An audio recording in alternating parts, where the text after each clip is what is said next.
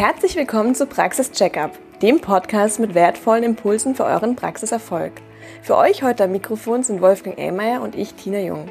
Wir sind die Hosts dieses Podcasts und gemeinsam mit unseren Teams ist es unser Ziel, Österreichs Arztpraxen unternehmerisch erfolgreicher zu machen. Ja, Wolfgang, mit welchem Thema starten wir denn heute in den Tag? Heute habe ich mir Gedanken gemacht zum Thema ähm, Universitätsfonds. Und zwar, was meine ich damit? Ähm, ich meine damit einen Universitätsfonds, der für Kinder aufgebaut werden kann, für die eigenen Kinder. Ähm, das ist eine Idee, die mich seit längerem beschäftigt und darüber möchte ich euch heute etwas erzählen. Okay, ähm, das heißt Universitätsfonds, äh, erzähl mal ein bisschen mehr darüber. Was, was bedeutet das? Wie funktioniert das grundsätzlich? Ähm, wir wissen das wahrscheinlich alle noch aus unserer eigenen Erfahrung die ganze Kostensituation, wenn quasi ein Student, eine Studentin äh, mit dem Studium beginnt, die da auf einen Zug kommt ähm, und was das unter heutigen Gesichtspunkten und mit zukünftigen Gesichtspunkten mit Inflation und so weiter bedeutet ähm, wie viel Kapital man dafür braucht und wie man das intelligent sehr früh lösen kann, so dass einen das als Familie, ähm, als Person dann später überhaupt nicht belastet. Das ist die Idee dahinter äh, und da gibt es ein paar betriebswirtschaftliche, auch steuerliche äh, Ideen, die dahinter stehen und genau darum geht's. Und wie ist der zeitliche Ablauf ähm, von dem Ganzen? Also wann steigt man ein? Wie geht das dann weiter? Man kann grundsätzlich immer einsteigen bei so einem Universitätsfonds, also für die Ansparung der, der, der Ausbildung der Kinder. Ähm, Idealerweise natürlich so früh wie möglich. Also wäre natürlich eine tolle Sache, wenn man schon nach der Geburt damit beginnt, weil man halt schön Zeit hat, zum Beispiel 19 Jahre, bis halt der, das Kind dann so wirklich tatsächlich zu studieren beginnt. Ähm, es macht aber grundsätzlich nicht, wenn man auch später einsteigt. Ähm, Hauptsache man baut etwas auf und hat dann das Kapital zur Verfügung. Ähm, dann legt man los. Ich zeige es dann oder ich erzähle es dann vielleicht noch ein bisschen an einem konkreten Beispiel, wie man das machen kann. Ähm, dann beginnt man quasi mit der Ansparung dieses dieses Fonds hat ähm, dann für die Zeit bis zum Studienbeginn die, die Aufbauphase, wo so viel Kapital wie möglich aufgebaut wird. Und äh, dieses Kapital steht dann zum Start der, der Universitätsausbildung zur Verfügung. Und dann beginnt eigentlich sofort die, die Auszahlungsphase. Und ähm, die, die wirkliche Idee dahinter ist, dass auch in der Auszahlungsphase das gesamte Kapital, das dann zur Verfügung steht, weiterhin gut verzinst wird. Ähm, und äh, dadurch entsteht einfach äh, ein Effekt, wir werden das im Beispiel noch sehen, dass einfach sehr viel mehr an Kapital äh, zur Verfügung steht, als eingezahlt wird. Das heißt, man macht wirklich was Intelligentes damit vom finanziellen her. Also Studienbeginn, sofort Auszahlungsphase, das heißt, das Kapital, das monatlich gebraucht wird, steht dann zur Verfügung, ähm, wird an den Studenten oder die Studentin ausgezahlt bis zum, zum Uni-Abschluss soll sich locker ausgehen im, im Bereich der, der medizinischen Ausbildung. Also wenn, wenn eure Kinder vielleicht Medizin studieren, ist es sogar so, ähm, dass man vielleicht plant bis zum Ende der Turnusphase, wo man noch nicht so viel verdient und wo gerade die, die, ersten ähm, äh, Schritte da in die berufliche Praxis hinein passieren. Äh, vielleicht kann man da diese Unterstützung sogar ein bisschen länger machen. Also so ungefähr ist es vom zeitlichen Ablauf her. Was sind die Gründe, Wolfgang, ähm, dass, dass der Fonds gut funktionieren kann? Ähm, ja, das ist eben vor allem deshalb, weil man eine sehr lange ähm, Ansparphase zur Verfügung hat. Ähm, das heißt, wenn man zum Beispiel früh beginnt und man hat wirklich diese 19, 18 Jahre äh, zur Verfügung, da, da, kann man natürlich dann ähm, relativ viel machen. Man hat ähm, durch die lange Zeitspanne die Möglichkeit, dass man den Kapitalmarkt auch richtig nützt. Das heißt, man kann durchaus mit ein bisschen äh, Volatilität auch reingehen, dass man echt eine renditeoptimierte Ansparphase hat. Ähm, das ist einmal das eine, dass man sozusagen bis zu dem Zeitpunkt, wo ausgezahlt wird, ähm, relativ lang zur Verfügung hat. Das zweite ist, das Geld wird ja nicht einmalig ausgezahlt, wenn das äh, dann soweit ist. Also ab dem Zeitpunkt, wo man quasi die, das Kapital monatlich braucht, äh, steht der gesamte Betrag zur Verfügung, der angespart wurde und wird aber weiterhin gut verzinst nach einem möglichst optimalen Rendite-Risiko-Verhältnis. Ähm, und ähm, damit kommt einfach wirklich in Summe ähm, sehr viel heraus. Und wir haben die Möglichkeit, dass man durch intelligente Ansparmodelle auch die Steuer optimieren kann. Das heißt, man versucht, ähm, abzuwägen, wie macht die Ansparung am meisten Sinn, ist es ein Wertpapierdepot, ist es eine Versicherungslösung ähm, und dahingehend ähm, schaut man auch, dass dann in der Phase, wo das gesamte Kapital zur Verfügung steht, ein möglichst günstiges Depot oder vielleicht sogar ein kostenloses Depot zur Verfügung steht, wo keine äh, Steuern mehr anfallen. Genau, das, das sind so die Hauptgründe dafür, dass das extrem gut funktioniert. Jetzt ist bei ganz, ganz vielen wahrscheinlich das Studium schon ein bisschen her. Ähm, von, von welchem Betrag sprechen wir denn da? Oder weißt du, hast du da irgendwelche Zahlen? Welche monatliche Kosten kommen denn auf einen Studenten in Österreich ähm, so circa zu momentan? Das ist durchaus einiges, was da auf einen zukommt. Ähm, wir haben natürlich die Mietkosten, wenn wir damit rechnen, dass das ca. 600 Euro monatlich sind, je nachdem, wie nah das zur Universität ist, wie, wie, wie luxuriös unsere Kinder wohnen etc., ob das eine, eine Wohngemeinschaft ist oder ähm, vielleicht ein Studentenzimmer oder so. Ähm, aber mit 600 Euro oder so muss man äh, sicher rechnen. Wie gesagt, kann auch deutlich mehr sein. Für Lebensmittel pro Person wahrscheinlich irgendwas in die Richtung 250 Euro. Ähm, Transportkosten gibt es, also das ist ja auch nicht äh, kostenlos, vielleicht wenn man mit dem Fahrrad fährt, aber trotzdem muss man dafür 50 Euro kalkulieren circa. Studienmaterial kann äh, einiges kosten. Wir brauchen Bücher, Skripten und andere Materialien. Da ähm, habe ich mal mit 200 Euro kalkuliert. Ähm, Freizeit, also wenn man, wenn man ausgeht, wenn man essen geht, wenn man reist, wenn man sich äh, im Kino unterhält, was auch immer, werden schon circa 200 Euro sein. Ähm, und dann natürlich ein wichtiger Punkt, wo studiert man? Also ist das jetzt eine staatliche Universität oder ist das vielleicht äh, durchaus eine private Universität, die halt äh, im Jahr schon einiges kostet? Wenn man das bei einer medizinischen Fakultät hernimmt, einer medizinischen Privatuniversität, werden das schon auch 1500 Euro oder so im Monat sein. Äh, wenn man noch ein bisschen Reserve und so äh, hinzurechnet, sind das durchaus monatliche Ausgaben, die so in die Richtung 3000 Euro, 2950 Euro oder so gehen. So habe ich es einmal berechnet da. Ähm, das ist zum heutigen Zeitpunkt. Ich habe vorher schon ein bisschen das Thema Inflation erwähnt, beschäftigt uns ja alle äh, ziemlich stark.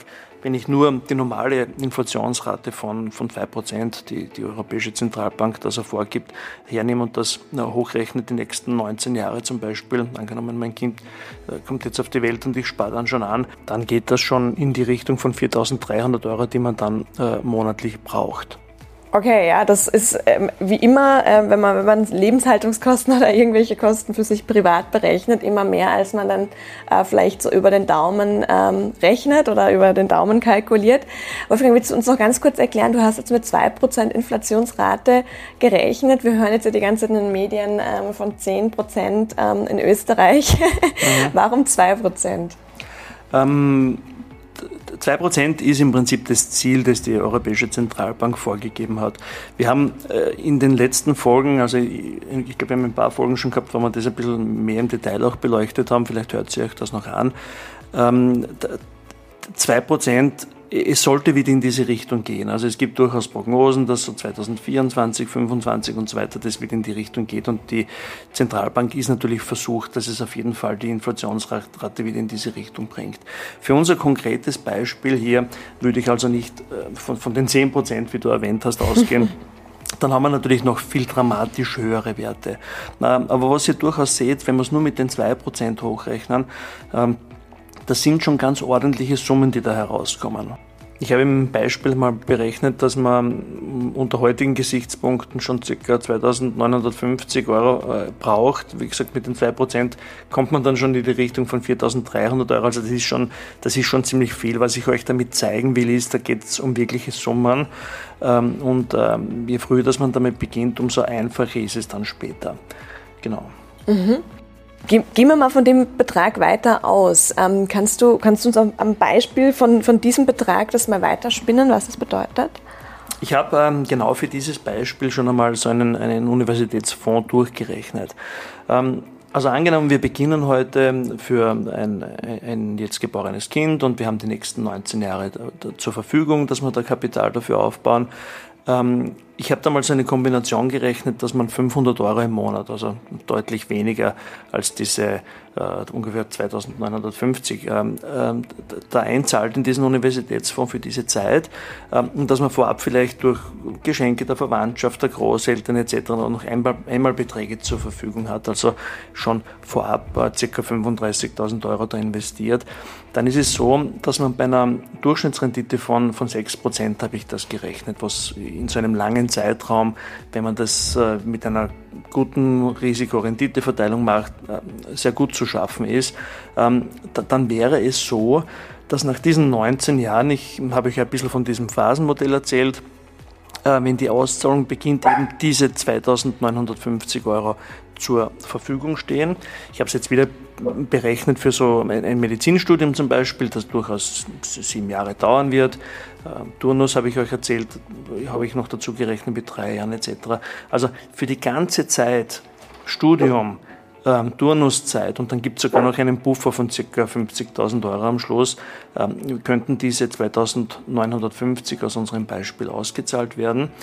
Und ähm, wenn Sie das mal kurz ausmultipliziert, ähm, ist es so, insgesamt mit diesen 500 Euro im Monat werden ca. 191.000 Euro eingezahlt in das ganze System. Und durch das Modell, durch diese Vorteile, die ich vorher beschrieben habe, ist es so, dass insgesamt 415.000 Euro zur Verfügung stehen, die ausgezahlt werden können. Also diese 2915, 2950 Euro ähm, für diese ganzen Jahre inklusive sogar einen Buffer, den es am Schluss gibt.